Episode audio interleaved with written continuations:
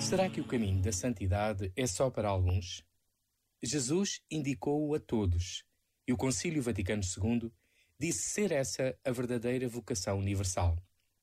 Nos caminhos de cada um, com as qualidades e os defeitos que temos, como desejamos a felicidade, assim somos chamados à santidade. Não concordamos que todo o ser humano deseja ser feliz.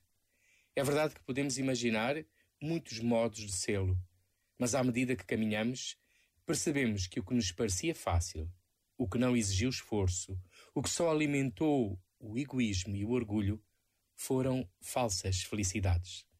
Assim, as bem-aventuranças aparecem em contracorrente com o marketing habitual das felicidades.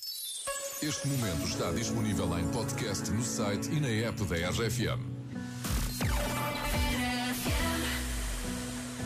Waiting on, saving all my precious time. Losing light, I'm missing my same old us before we learned our truth too late. Resigned to fade, fading away. So tell me, can you turn around? I need someone to tear me down. Oh, tell me, can you turn around? But either way, hold me while you wait. I wish that I was good enough. If only I could wake you up,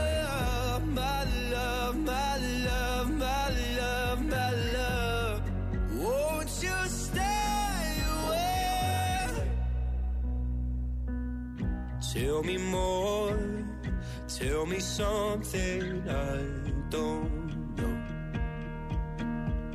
Did we come close to having it all?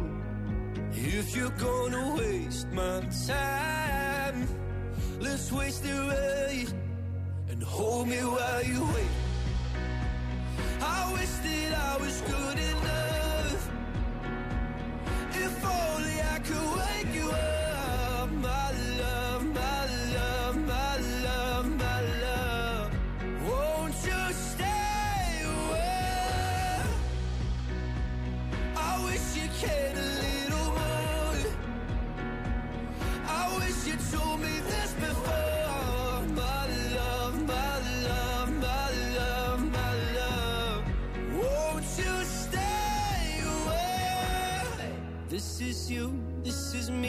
This is all we need. Is it true? My faith is shaken, but I still believe. This is you, this is me, this is all we need. So won't you stay and hold me while you wait? I wish that I